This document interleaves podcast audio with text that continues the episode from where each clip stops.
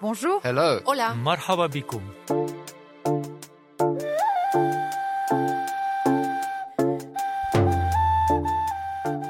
Face à la crise climatique, de nombreux militants considèrent que la société civile doit pousser le pouvoir à agir, y compris s'il le faut en désobéissant. Il s'inspire des actions non violentes qui ont fait avancer la lutte pour les droits civiques au XXe siècle, des suffragettes en passant par Gandhi et Martin Luther King. Nous en sommes à bloquer des routes pacifiquement, à mener des actions coup de poing pacifiquement, à s'envoyer en garde à vue toujours pacifiquement pour vous faire agir. Quand on a mon âge et qu'on regarde la réalité en face, quand on fait ce choix-là, on doit faire le deuil de ses projets de vie, on doit faire le deuil de ses projets de famille, de son avenir. Imaginer un futur à plus de 5 ou 10 ans n'a strictement aucun sens aujourd'hui pour moi et pour tous les jeunes comme moi. Ces paroles sont celles d'un membre du collectif Dernière Rénovation, Pierre Taïeb, à l'Assemblée nationale. Dans cet épisode de Sur la Terre, notre podcast produit en partenariat avec The Conversation sur les réponses à la crise écologique, nous avons donc décidé de nous interroger. Qu'est-ce que la désobéissance civile et quelles sont ses limites? Le sujet s'est imposé récemment dans le débat public en Grande-Bretagne, en Allemagne ou encore en France, où le gouvernement a souhaité la dissolution d'un mouvement qui y est favorable, les soulèvements de la Terre.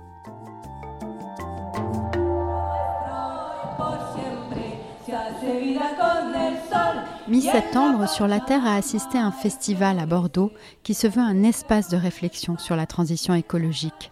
Le thème de cette année, la résistance, et donc aussi la désobéissance civile. Climax, ce sont des concerts, des conférences et aussi des formations comme celle-ci sur les clés d'une mobilisation réussie.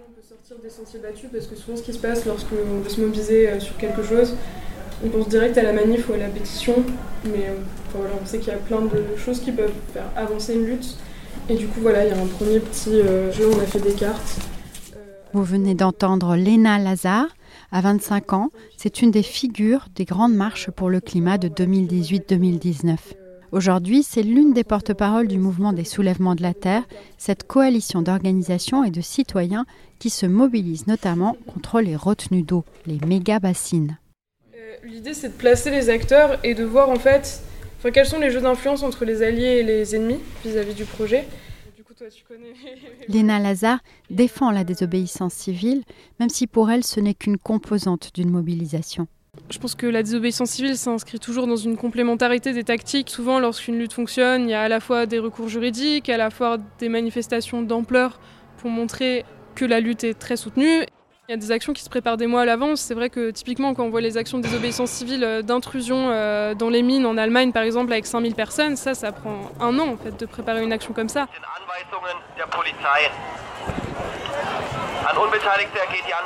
Après, il y a des actions de désobéissance civile euh, qui consistent euh, justement à aller euh, faire un affichage euh, illégal sur un bâtiment, sur une institution publique. Ça, c'est quelque chose peut-être qu'on peut préparer en- entre amis euh, en, en quelques semaines, voire quelques jours. Bien entendu, il y a toujours une stratégie de communication autour. Et elle est loin d'être la seule à croire en cette méthode d'action. Le groupe Extinction Rebellion, XR par exemple, est partisan de la désobéissance civile.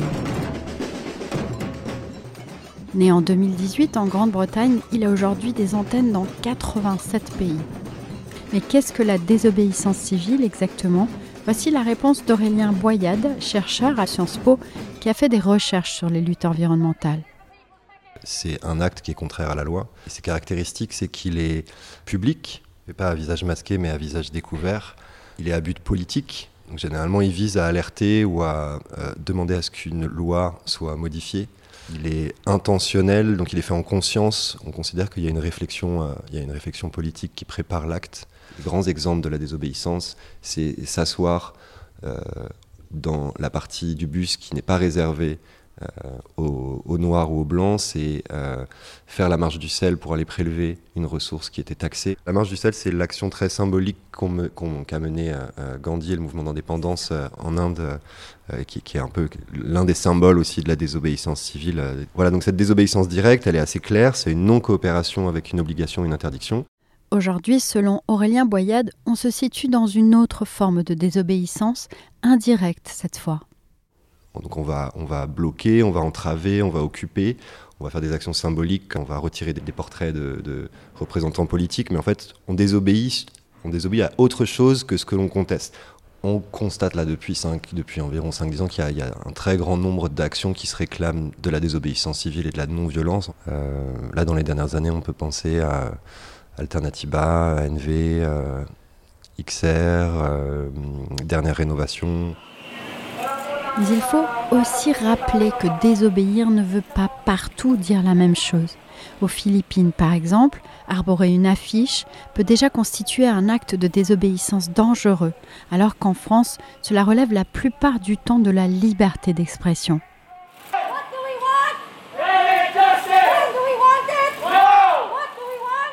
C'est ce que m'a expliqué Mitzi Joneltan, que vous venez d'entendre en pleine mobilisation.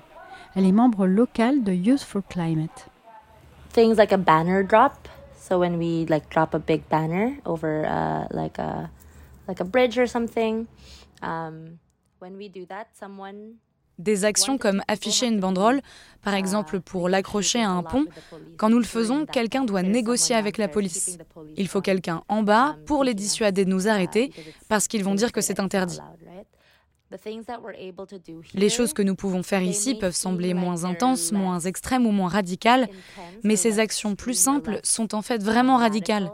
Nous ne pourrions jamais, par exemple, organiser une grève du climat tous les vendredis, où nous ne serions que quelques personnes dans la rue avec des pancartes. Rien que de tenir une pancarte, c'est quelque chose de dangereux. Oui, dans mon pays, ça c'est déjà de la désobéissance.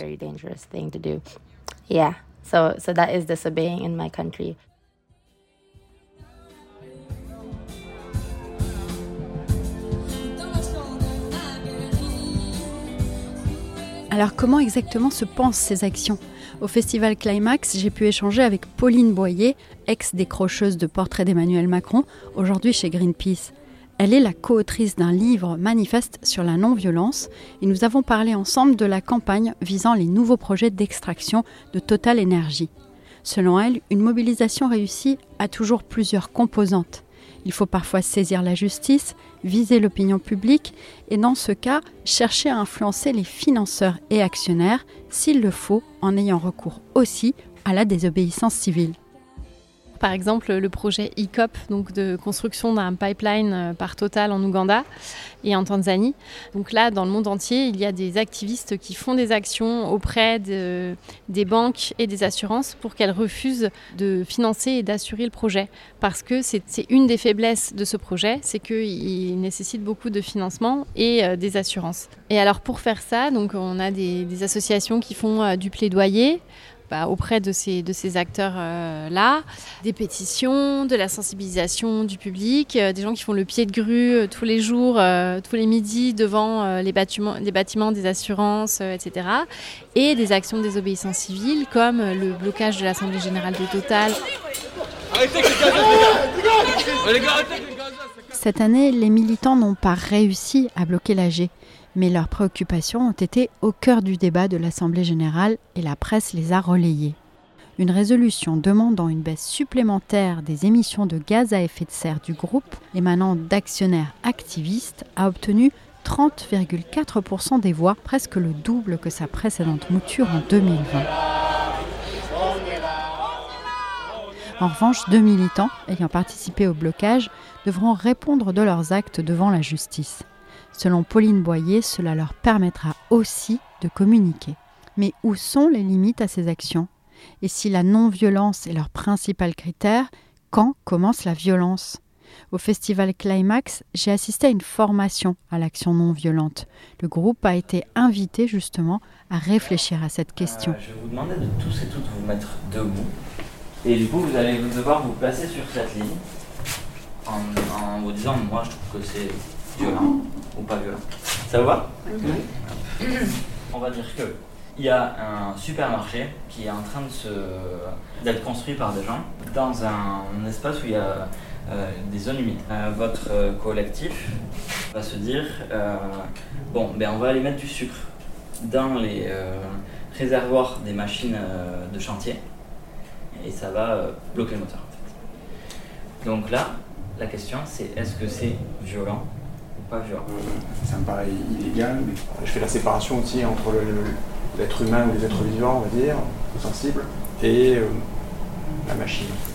J'ai hésité, mais je trouve que c'est violent parce que ça impacte, ça, ça peut, oui, je pense que la machine est fichue et que ça impacte des personnes qui n'y sont pour rien. Est-ce que quelqu'un d'autre veut donner son avis? Moi, je me suis mise au milieu parce que je, ne sais pas dans quelle mesure le dialogue a déjà été entamé avec euh, le supermarché.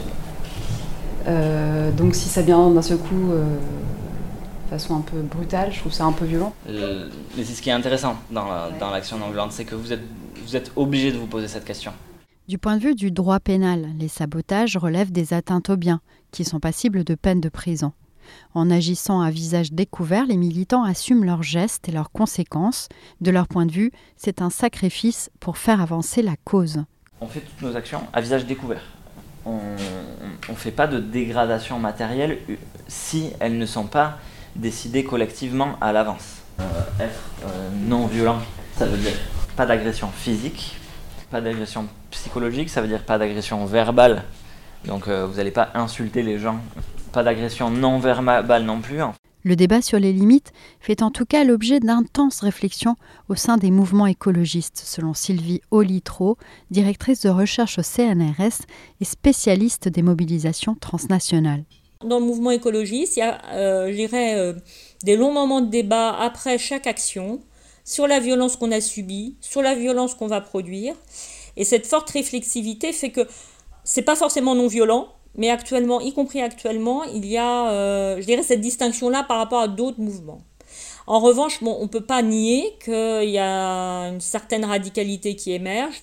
Face justement à cette urgence climatique et face à l'idée que c'est une injustice extrême, euh, un certain nombre de petits groupes, voire même de, on va dire, de, penseurs de sciences sociales, hein, comme euh, Andreas Malm, euh, pense violence contre les, contre les biens, mais jamais contre les personnes. Les actions spectaculaires et certains sabotages peuvent cependant éloigner l'opinion.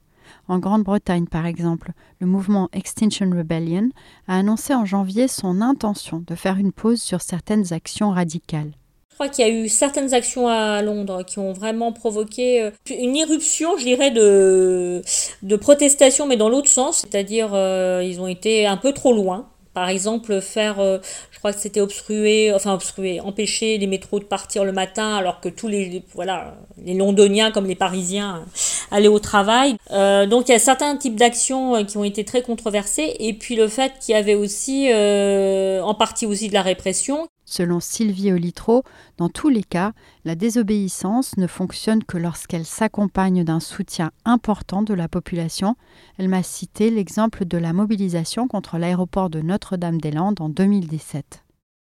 Notre-Dame-des-Landes, ça a fonctionné parce qu'il y avait le soutien des populations. C'est-à-dire derrière les populations locales, qui ne sont pas forcément écologistes et pas forcément dans la désobéissance civile, il y a aussi le relais des élus et ça permet aussi voilà, de, de, de faire des pressions fortes. En revanche, euh, la désobéissance civile, je dirais tous azimuts, euh, coup de poing, ça, ça, a surtout un effet médiatique et d'alerte. Ça n'a pas un effet sur la transformation. Cette question des limites s'est aussi posée en France plus récemment, en particulier après les événements de Sainte-Soline le 27 mars. Sur place, les soulèvements de la Terre et d'autres organisations ont voulu bloquer l'accès à une future retenue d'eau jugée néfaste pour l'environnement. Léna Lazare, que vous avez entendu plus tôt, y était ce jour-là. Elle avait été interviewée par une équipe de l'AFP sur place. Euh, le but, c'est euh, qu'il n'y ait pas une bassine de plus, donc euh, que le chantier notamment de Sainte-Soline ne voit pas le terme et qu'il soit définitivement mis à l'arrêt. Nous, on veut qu'il y ait un moratoire sur tous les projets de bassines et euh, donc là que le chantier euh, ne puisse pas euh, se terminer. L'idée était de mener ce que l'on appelle une action directe ou désarmement. L'objectif n'est plus juste d'alerter l'opinion, mais de bloquer directement le projet. Ce jour-là, plus de 8000 personnes se sont déplacées, selon la police, jusqu'à 30 000 d'après les organisateurs. Face à elles, un dispositif de 3000 gendarmes et policiers décidés à ne pas permettre l'émergence d'une ZAD, une zone à défendre, comme à Notre-Dame-des-Landes. Et ça a mal tourné. Les affrontements ont éclaté, les forces de l'ordre ont chargé pour disperser la manifestation interdite. au milieu de milliers de manifestants pacifiques, des groupes de militants cagoulés ont riposté en lançant des projectiles. Bilan, quatre camionnettes de gendarmerie ont pris feu, plus de 5000 grenades lacrymogènes tirées par les forces de l'ordre et des blessés, beaucoup de blessés, près de 200 côté manifestants selon les organisateurs, dont deux ont passé de longues journées entre la vie et la mort, et 47 côté gendarmes. Les militants ont dénoncé une répression extrême, qui selon eux s'était déjà installée depuis plusieurs années. Le ministre de l'Intérieur a, lui, évoqué une radicalisation du mouvement, orchestrée, d'après lui, par des groupuscules d'extrême gauche. Euh, des milliers de personnes se sont rendues euh, sur site, dont euh, plus d'un millier de personnes extrêmement radicalisées, extrêmement violentes, parmi eux des black blocs, des gens de l'extrême gauche, des gens de l'ultra gauche, qui s'en prennent aux gendarmes physiquement et aujourd'hui devant les images d'une extrême violence que subissent les gendarmes de, de, la République, je veux évidemment leur apporter mon soutien total, absolu, leur dire que nous sommes à leur côté et que ce déchaînement de violence est absolument inexcusable. Le gouvernement a ensuite annoncé la dissolution des soulèvements de la Terre, une décision qui a été retoquée en référé cet été par le Conseil d'État. Dès 2022, Gérald Darmanin avait parlé de méthodes dignes de l'écoterrorisme pour évoquer ce mouvement, un terme contesté. Au sein des services policiers et de renseignement, certaines sources de ma collègue Tiffaine Le Libou du service enquête de l'AFP évoquent aussi leur inquiétude concernant une minorité qui s'est radicalisée, sans aller jusqu'à les qualifier de terroristes. Euh, c'est des profils vraiment très déterminés et euh, qui ont une culture de la clandestinité, c'est-à-dire qu'ils vont par exemple organiser des réunions où euh, les portables vont être interdits, où le nombre de personnes présentes va être très limité pour éviter l'infiltration, par exemple, par des services de renseignement. Euh, ils vont voilà tout un ensemble de techniques qui montrent qu'ils sont très structurés, très bien organisés et, que c'est des professionnels vraiment de, l'organisation clandestine. Pour Léna Lazare, les autorités cherchent surtout à décrédibiliser le mouvement dans son ensemble. Je pense qu'à partir du moment où un mouvement commence à prendre de l'ampleur, qu'il ait des actions illégales ou pas, euh, les intérêts euh, qui y a en face vont chercher à tout prix à le décrédibiliser. En dehors de Sainte-Soline, euh, souvent ça revient, la question de c'est contre-productif ce que vous faites, qu'on soit en train de bloquer une entreprise ou en train de jeter de la soupe sur des tableaux, si on prend un des exemples qui a peut-être fait le plus polémique cette année. mais pour moi, souvent c'est des opérations de diversion, de dire que les écologistes sont contre-productifs. Euh, ça permet de, ça, fait qu'on déplace le discours médiatique à la place de, permettre aux activistes de parler du fond. Euh, on, se retrouve à devoir se défendre. La pente de la radicalisation n'est quoi qu'il arrive pas sans risque pour le mouvement, selon l'avocat défenseur des droits humains William Bourdon, qui s'exprimait aussi sur ce sujet au festival Climax.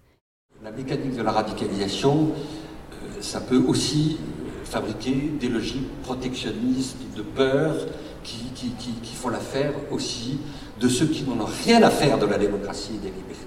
Donc la radicalisation dans une mécanique toxique, ça peut aussi être liberticide. Ça peut être aussi piégeux. Et ça, c'est une responsabilité, pardon, je ne peux pas voir, mais c'est une responsabilité morale et éthique pour les militants, pour les responsables d'associations, pour les avocats, qui est une très grande responsabilité. Et la radicalisation, ça ne peut pas remplacer le renouveau politique. La balle est donc aussi dans le camp des responsables politiques, selon l'avocat, qui appelle à une véritable prise en compte du cri d'alarme des militants. Sur la Terre revient dans un mois. Je vous laisse dans la description un article de Sylvie Olitro, écrit spécialement pour l'occasion dans The Conversation. Si vous aimez, n'oubliez pas de vous abonner à ce podcast et à la newsletter Ici la Terre de The Conversation. Merci de nous avoir écoutés. Je suis Michaela Kansela-Kiffer et je vous dis à très bientôt.